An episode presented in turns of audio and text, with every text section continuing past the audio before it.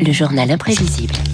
Le journal imprévisible de Marc Bourreau. Bonjour Marc. Bonjour David, bonjour à tous. La majorité présente cette semaine à l'Assemblée nationale sa proposition de loi sur le bien vieillir, l'occasion de s'intéresser à la représentation des seniors dans la société française, des anciens, une image qui bouge au fil du temps, qui évolue. Dans son vieux par-dessus râpé, il s'en allait l'hiver, l'été, dans le petit matin frileux.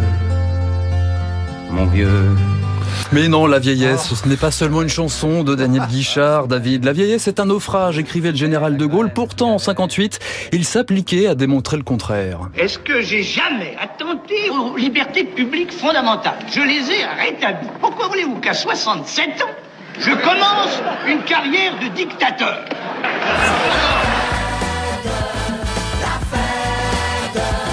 Mais oui, les années 60, l'espérance de vie grimpe en flèche, mais la longévité intrigue déjà. 1969, l'ORTF avait bien du mal à suivre Madame Hervé sur son Solex. Madame Hervé, 89 ans, et une pêche d'enfer. Monter à l'échelle, transporter du bois. À 89 ans, Madame Hervé, vous ne reculez devant rien. Je prends, j'ai trop d'ambition, c'est ça. Celui qui n'a point d'ambition, il ne fait rien. Vous trouvez que les jeunes de maintenant en ont? Non, pas trop. Pas trop? Les années 60-70, une époque, David, où le grand âge est une performance. Souvenez-vous, le viager 1972, Pierre oui. Tchernia. Pierre Tchernia qui nous raconte l'histoire du médecin Léon Galipeur qui rêve d'acquérir la villa de Louis Martinet. Ça va pas durer 100 ans, votre truc Ouais, problème, Louis Martinet a le cuir solide et finit par devenir centenaire. Michel Galabru, Michel Serrault, une rencontre improbable. Quel âge avez-vous 59 ans, bientôt 60. Moi, je serai vous. Je prendrai ma retraite anticipée. Ça va pas faire bien lourd. Et vous avez bien quelques petits sous de côté J'ai acheté une petite maison au bord de la Méditerranée. Le village s'appelle Saint-Tropez. Bon, c'est tranquille, l'air est bon. Et Votre famille va vous aider. Vous avez des enfants? Non, je me suis usé tout seul. Vous n'avez pas pensé au viager? Pensez-y, hein, monsieur Martinet. Pensez-y. Film culte, Le Viager. Cultissime, le viager à l'écran et dans la vraie vie. Saviez-vous, David, que la maison de Jeanne Calment était en viager? Pas de chance pour l'acquéreur. Et vous voyez, la doyenne de l'humanité, 114 ans lors de ce reportage, s'en amusait. Il est trop que je vis trop. Je fais désirer. Alors, chaque année, je m'excuse. Excusez-moi, pour le bureau-là. Je suis en compétition avec Mathusalem. Eh oui, méfiez-vous, les seniors n'ont pas dit leur dernier mot. Ça, c'est vrai, ça. Ah Oui, ça c'est vrai. Dans les années 70, 80, les personnes âgées font du bon café. Elles lavent le linge comme personne. La tradition, c'est vendeur. Je me rappelle dans le temps que quand j'étais petite, qu'on ne gaspillait rien. Ni l'eau, ni le savon, ni la lumière. C'est vrai, Mère Denis, nos grands-mères n'aimaient pas le gaspillage et elles avaient raison. Nous avons conçu une machine à laver qui utilise juste ce qu'il faut d'eau et juste ce qu'il faut d'électricité. Tout en respectant la tradition des bons lavages. Et votre famille, qu'est-ce qu'elle en pense? Oh, mon gars que t'as quand il n'aime pas que je suis sous les journaux comme ça, il est venu me respecter l'autre jour. Il dit que me des caricatures.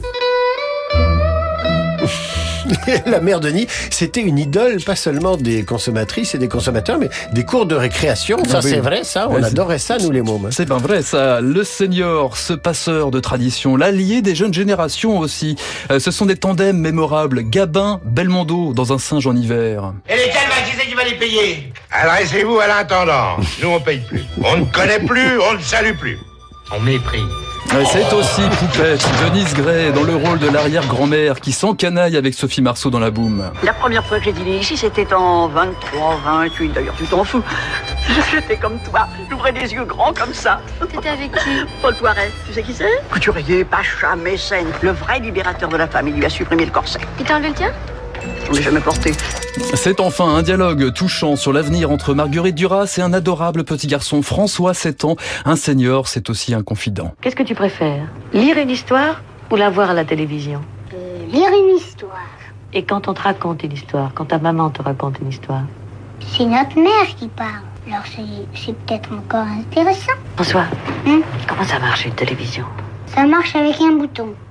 On ne voit pas la lumière, elle est dedans. Et l'image vraie se conforte dans l'écran. Si bien qu'il y a plein de spectateurs.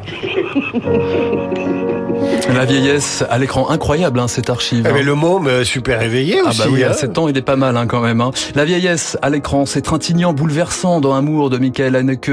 C'est Michel Simon dans Le vieil homme et l'enfant. Madame Renée dans les films de Cédric Clapiche à l'heure où 15 millions de Français ont plus de 60 ans et 16 000 sont centenaires. Parmi eux, Edgar Morin, bientôt 103 ans et toujours en forme, Edgar Morin.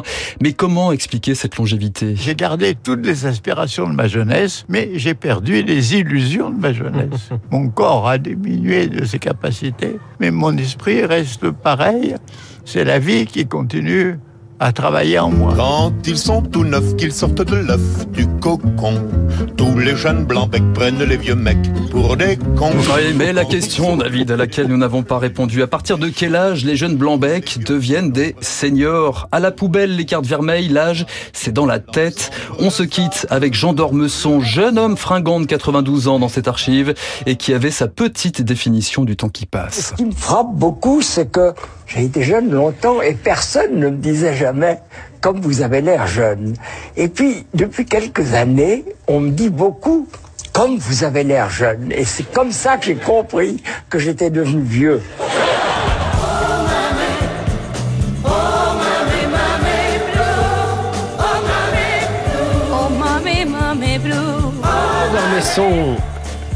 Jean Dormesson, superstar. Évidemment, mais enfin, c'est dans le regard qu'il avait cette jeunesse. Il Exactement. Avait, il avait l'œil qui frise, Jean. Pétillant. le journal imprévisible de Marc Bourreau, vous pouvez évidemment l'écouter, écouter les numéros précédents sur l'appli Radio Classique et sur radioclassique.fr. Marc Bourreau éternellement jeune. Bah, éternellement jeune, on va le rester.